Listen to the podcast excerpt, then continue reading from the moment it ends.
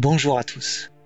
Je suis très heureux de vous retrouver pour vous présenter une nouvelle chronique biologique. Cette série de chroniques a pour objectif de vous guider dans l'exploration du monde fascinant de la biologie. Et en suivant ces chroniques de la chaîne du vivant, vous serez surpris d'apprendre les liens inattendus qui peuvent exister entre des éléments qui n'ont apparemment aucun rapport. Et dans cette chronique, c'est un nouveau lien surprenant que je vous invite à découvrir, celui qui existe entre un chocolat doux comme un baiser et le contrôle de la reproduction des mammifères. Notre histoire démarre en Pennsylvanie, un État du nord-est des États-Unis, et plus précisément dans la petite ville de Hershey.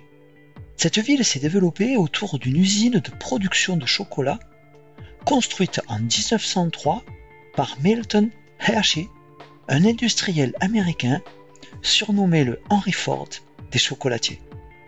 La production de chocolat a assuré sa fortune, mais Hershey était aussi un philanthrope qui a mis une grande partie de sa fortune au service des orphelins et des enfants dans le besoin.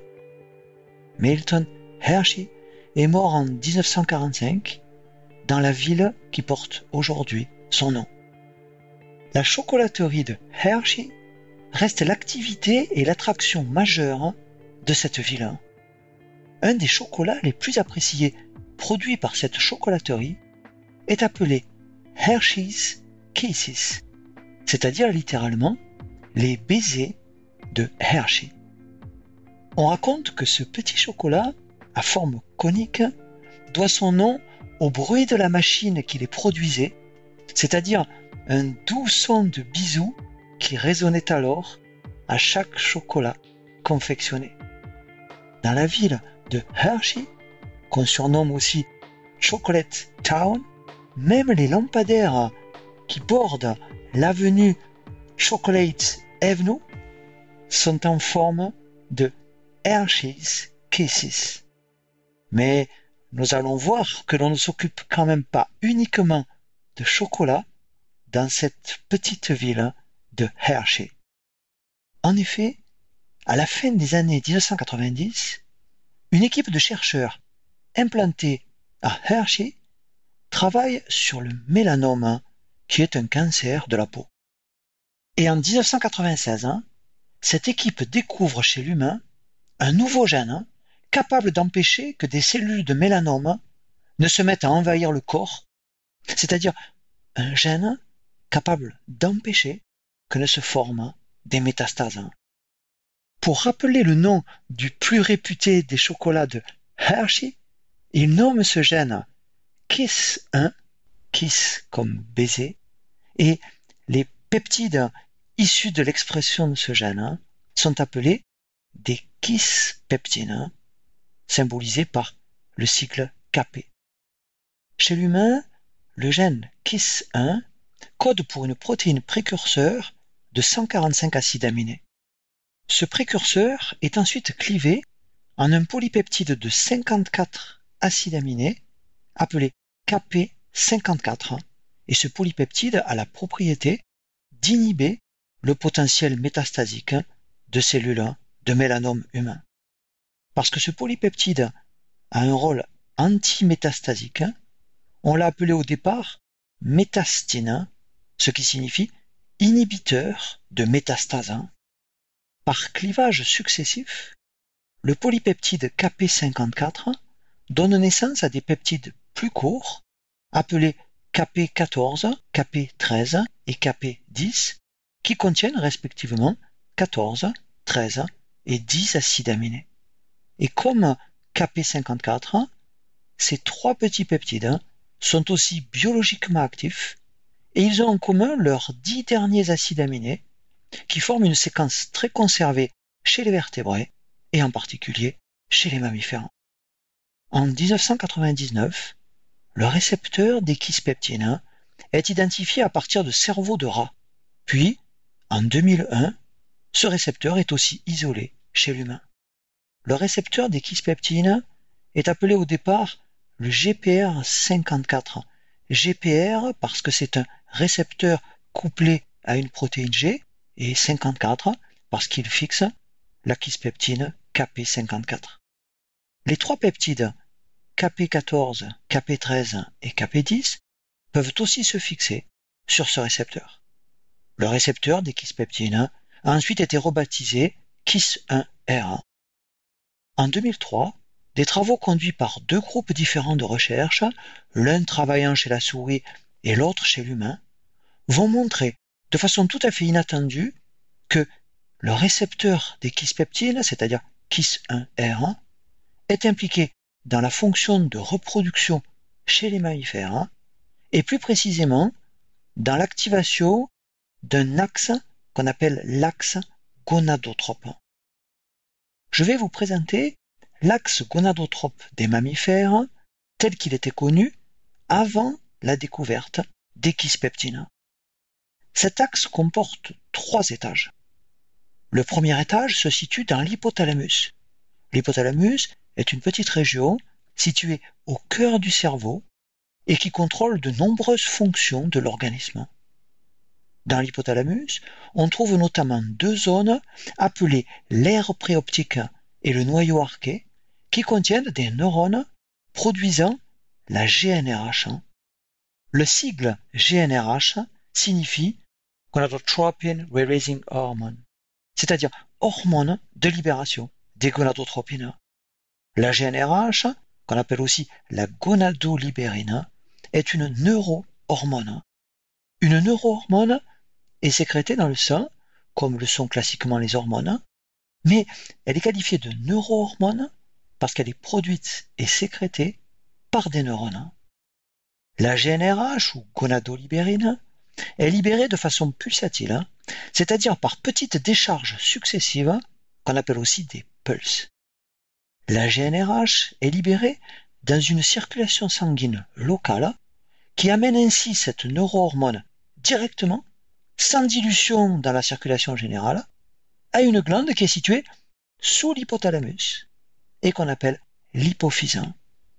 Cette circulation locale entre l'hypothalamus et l'hypophyse forme le système porte hypothalamo hypophysaire. La partie endocrine de l'hypophyse, c'est-à-dire la partie productrice d'hormones, est appelée l'adénohypophyse et l'adénohypophyse constitue le deuxième étage de l'axe gonadotrope. Dans l'adénohypophyse, certaines cellules qu'on appelle les cellules gonadotropes vont répondre aux pulses de GNRH en produisant et en libérant dans la circulation générale des hormones appelées les gonadotropines ou encore les gonadostimulines.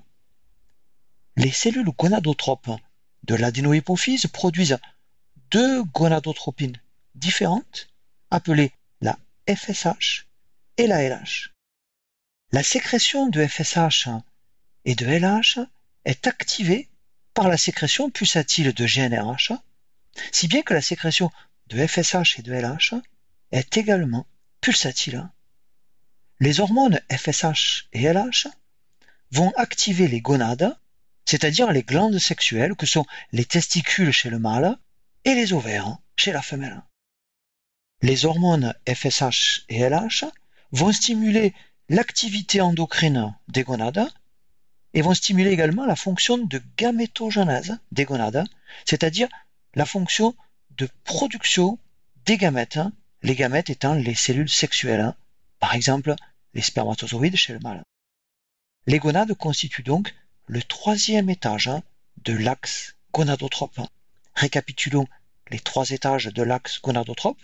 Le premier étage est l'hypothalamus avec les neurones à GNRH. Le second étage est l'adénohypophyse avec les cellules gonadotropes. Et le troisième étage est l'étage des gonades. Notons que l'axe gonadotrope n'est pas toujours actif au cours de la vie du mammifère. Par exemple, dans le cas de l'espèce humaine, l'axe gonadotrope est d'abord actif momentanément pendant une courte période de la vie fétale, puis il est inactivé jusqu'à la naissance. L'axe gonadotrope est fonctionnel ensuite pendant une courte période qui suit la naissance, puis il reste quiescent pendant une dizaine d'années avant d'être réactivé lors de la puberté et il reste ensuite actif chez l'adulte. Dans le cas des mammifères à reproduction saisonnière, l'axe gonadotrope de l'adulte n'est actif que pendant une période précise de l'année au cours de laquelle s'exprime leur fonction reproductrice.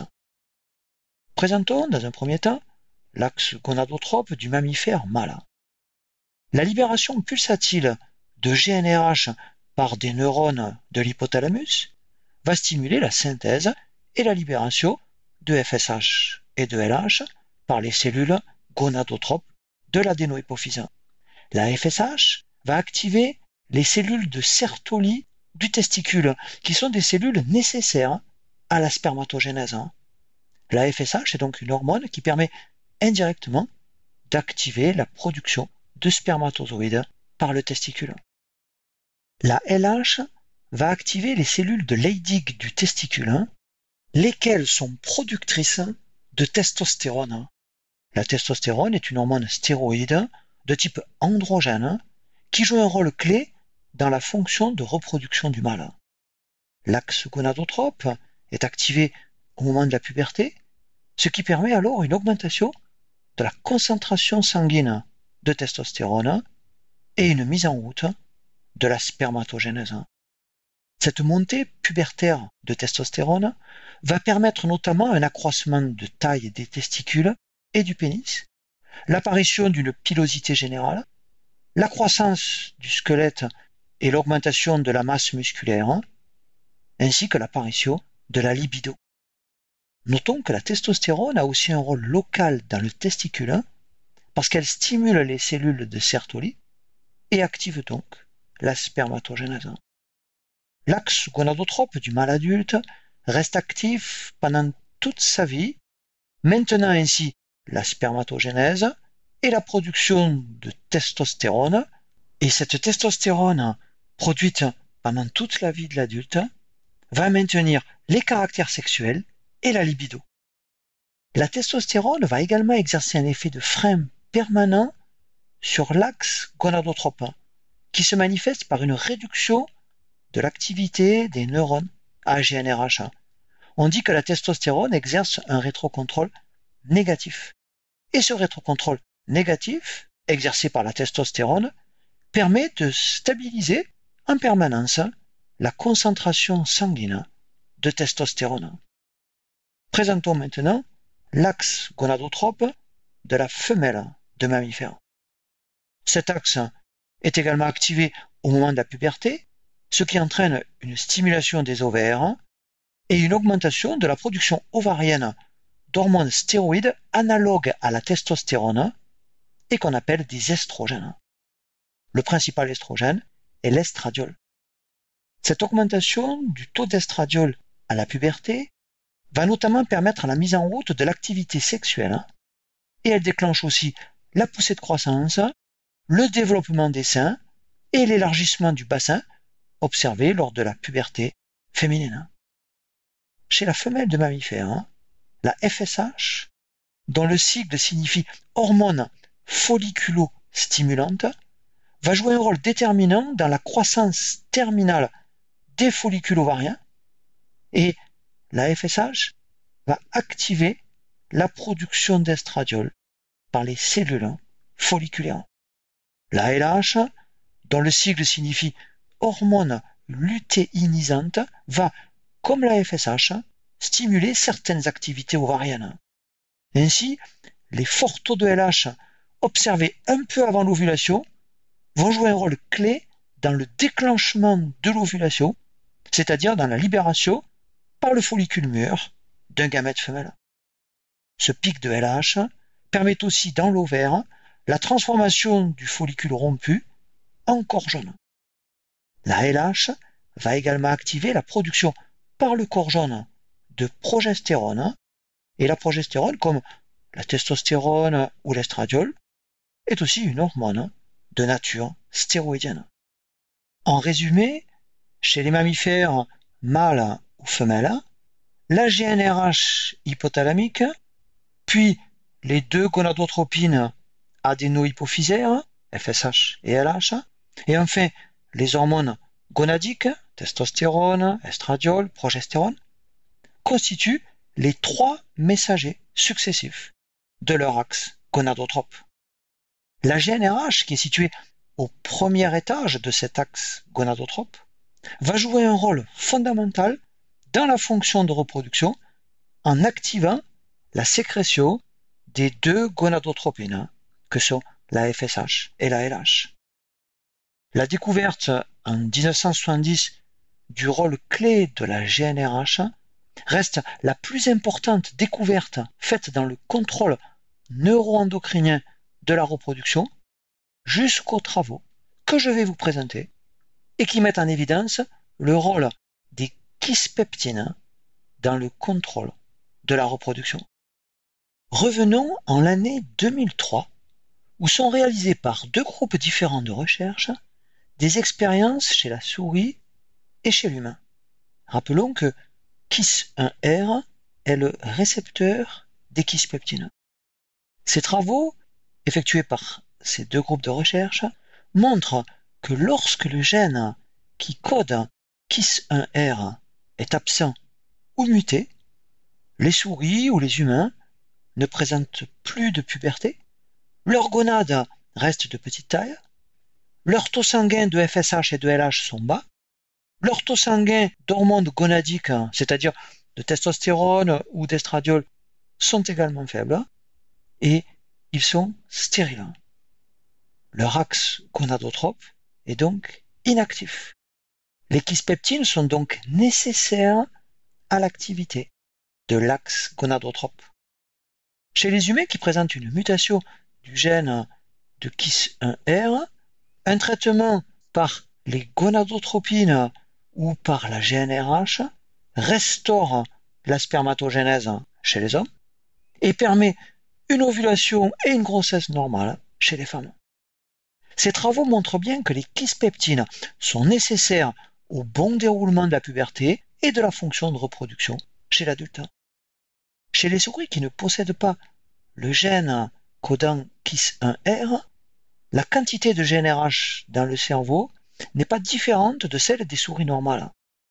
En l'absence de récepteurs des kispeptines, la synthèse de GNRH n'est donc pas modifiée, mais c'est en fait la libération de GNRH qui se trouve altérée, ce qui ne permet plus de stimuler les cellules gonadotropes de l'adénohypophyse.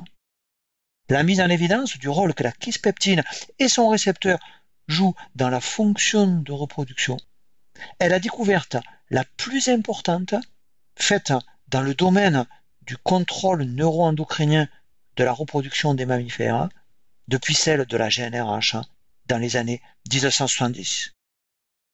Des neurones à kispeptine ont été identifiés dans l'hypothalamus des mammifères. Ainsi, en 2006 puis en 2008, des études de l'hypothalamus de rongeurs, de souris et également d'ovins tels que le bélier et la brebis ont permis de localiser les neurones à kispeptine dans deux régions de l'hypothalamus, l'aire préoptique et le noyau arqué. Puis, en 2010 et 2012, des neurones à kispeptine ont été localisés dans le noyau arqué de primates, dont l'espèce humaine. Les kispeptines sont des neuropeptides libérés de façon pulsatile par ces neurones de l'hypothalamus, et les kispeptides vont stimuler la libération pulsatile de GNRH en agissant sur KIS1R, c'est-à-dire sur le récepteur des kispeptines, qui est exprimé par les neurones Une étude conduite en 2007 chez la brebis montre que des injections répétées de la kispeptine Kp10 stimulent la libération pulsatile de GNRH dans le système porte hypothalamo-hypophysaire. Et ces pulses de GNRH vont stimuler à leur tour la sécrétion pulsatile de LH et de FSH dans la circulation générale. Il existe d'autres composés, des neurotransmetteurs et des neuropeptides, qui stimulent aussi la libération de GNRH. Mais les kispeptines apparaissent comme les plus puissants stimulateurs de la libération de GNRH. Le rôle des kispeptines dans l'initiation de la puberté a été démontré chez de nombreuses espèces de mammifères. Ainsi, l'invalidation chez des souris transgéniques du gène des kispeptides, c'est-à-dire du gène KIS1, empêche leur puberté. Mais l'administration de kispeptine permet d'activer l'axe gonadotrope de ces souris et d'induire leur puberté. On a pu montrer, par exemple, chez les rongeurs ou chez le singe, que l'expression des kispeptines augmente pendant la période de puberté et qu'une administration de kispeptine permet d'avancer la puberté de ces espèces. Les kispeptines, synthétisées par des neurones de l'hypothalamus, jouent un rôle essentiel pendant le développement fœtal de l'axe gonadotrope, puis dans l'initiation de la puberté, en remettant en route l'axe gonadotrope. Et les kispeptines participent ensuite à la régulation fonctionnelle de l'axe gonadotrope de l'adulte. Et l'on peut désormais intégrer ces kispeptines dans un schéma général de l'axe gonadotrope impliqué dans la régulation de la fonction de reproduction des mammifères, en positionnant ces kispeptines tout en haut de cet axe gonadotrope, au-dessus des neurones AGNRH. Par exemple, chez le mammifère mâle, les neurones à de l'hypothalamus, qui sont actifs à partir de la puberté, vont permettre l'activation de l'axe gonadotrope du mâle, ce qui aboutit à une stimulation de la fonction spermatogénétique et de la fonction endocrine des testicules. Nous avons vu que la testostérone exerçait en retour un rétrocontrôle négatif sur l'hypothalamus.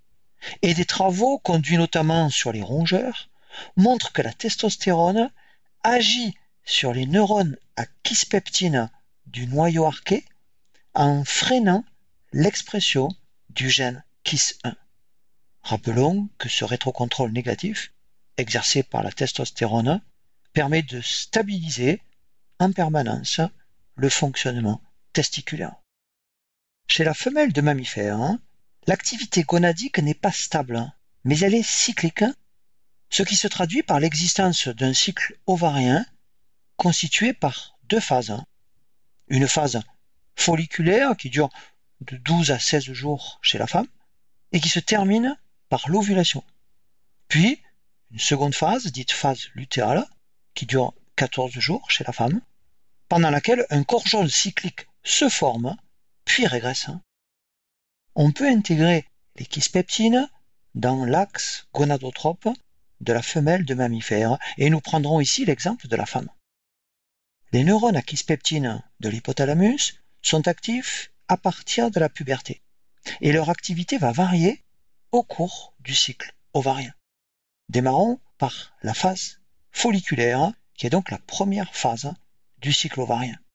En début de phase folliculaire, les neurones à kispeptine sont actifs, ils libèrent des kispeptines qui vont stimuler la libération de GNRH. Et la GNRH va à son tour activer la synthèse et la libération de FSH et de LH par les cellules gonadotropes de l'adénohypophyse.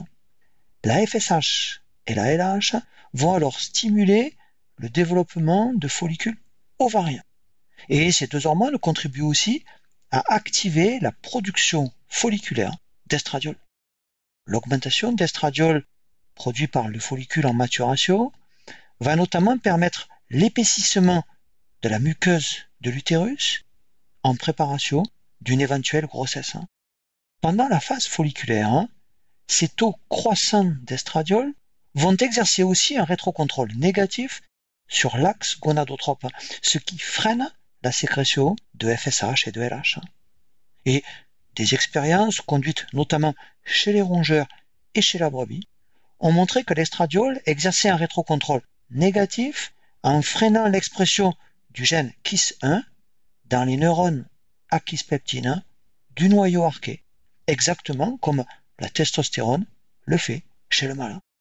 Ce rétrocontrôle négatif, exercé sur les neurones à kispeptine, conduit donc à freiner la sécrétion de FSH et de LH, dont les niveaux vont rester bas pendant toute la phase folliculaire.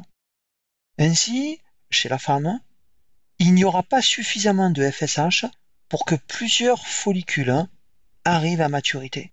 Et par conséquent, un seul follicule hein, va parvenir au terme de son développement en fin de phase folliculaire. Hein, et ce follicule contient alors le gamète femelle prêt à être ovulé.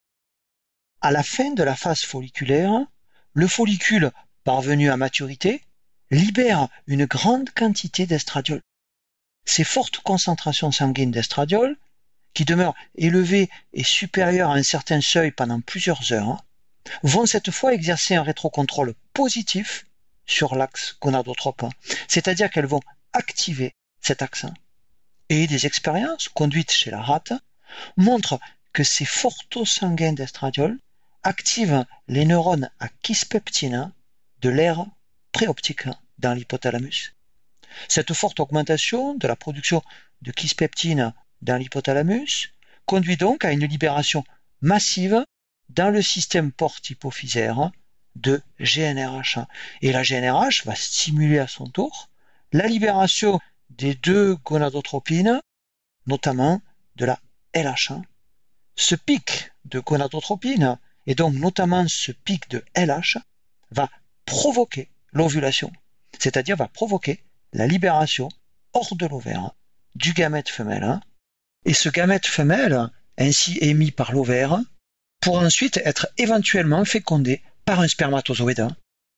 Après l'ovulation, on entre dans la phase lutéale, qui est la seconde phase du cycle ovarien. Au cours de cette phase lutéale, le follicule rompu lors de l'ovulation se transforme en corps jaune cyclique, lequel produit de la progestérone. La progestérone est une hormone qui va notamment empêcher les contractions du muscle de l'utérus, favorisant ainsi une éventuelle gestation. La progestérone produite par le corps jaune va exercer également un rétrocontrôle négatif sur l'axe gonadotrope. Et on a montré, par exemple chez la rate, que la progestérone freine les neurones à kispeptine du noyau arqué et de l'air préoptique dans l'hypothalamus. Le corps jaune de la femme produit aussi de l'estradiol qui participe aussi à ce rétrocontrôle négatif en freinant des neurones à de l'hypothalamus.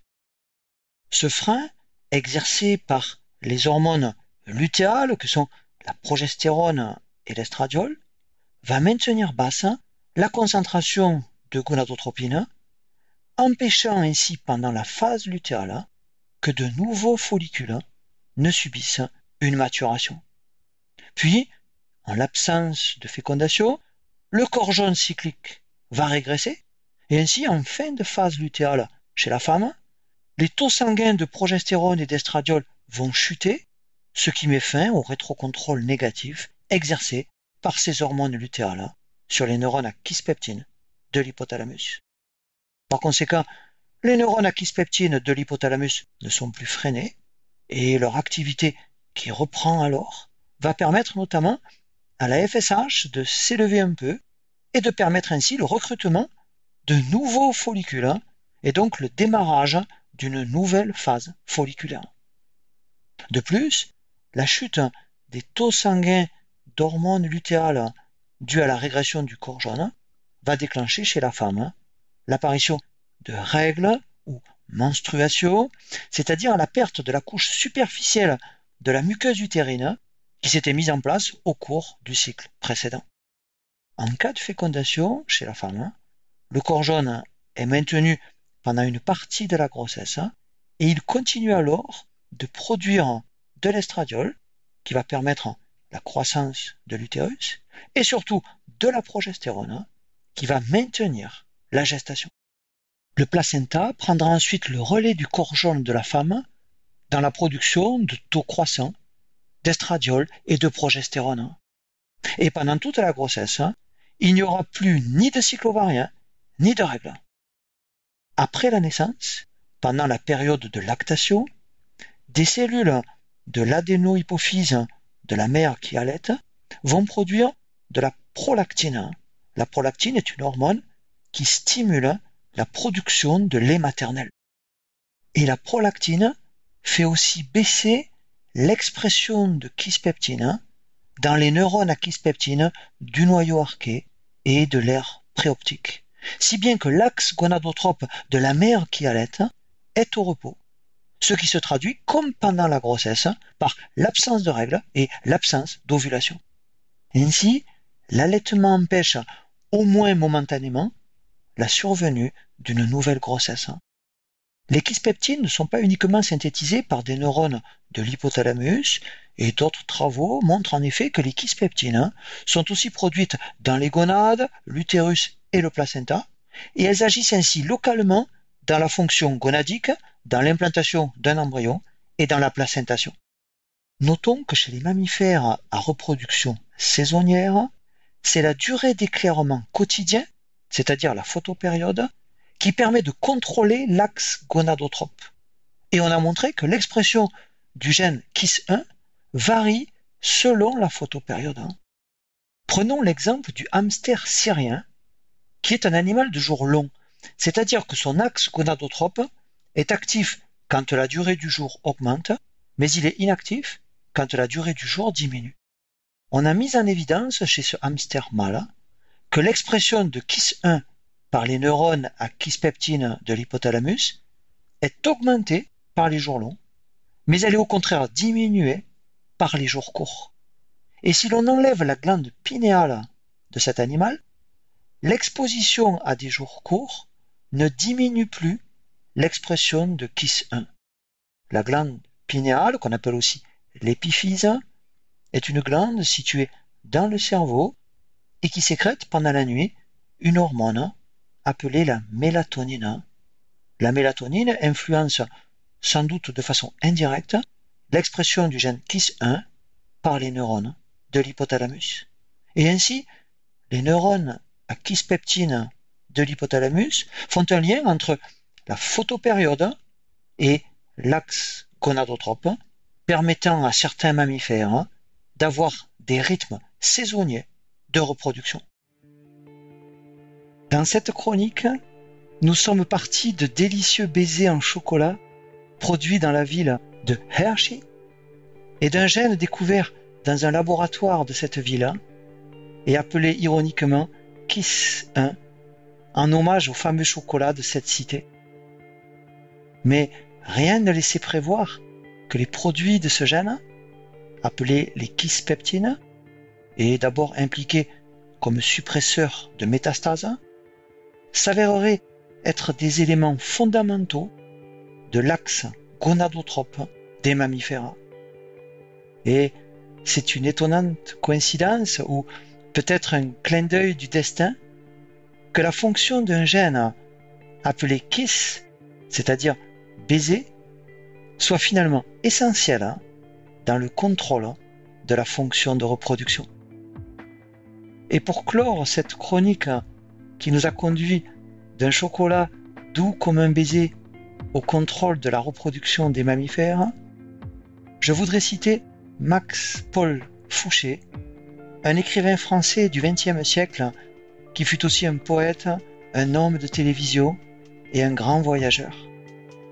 Et dans les deux premiers vers de son poème Demeure le secret, Max Paul Fouché écrit il suffit d'un baiser pour apprendre l'amour.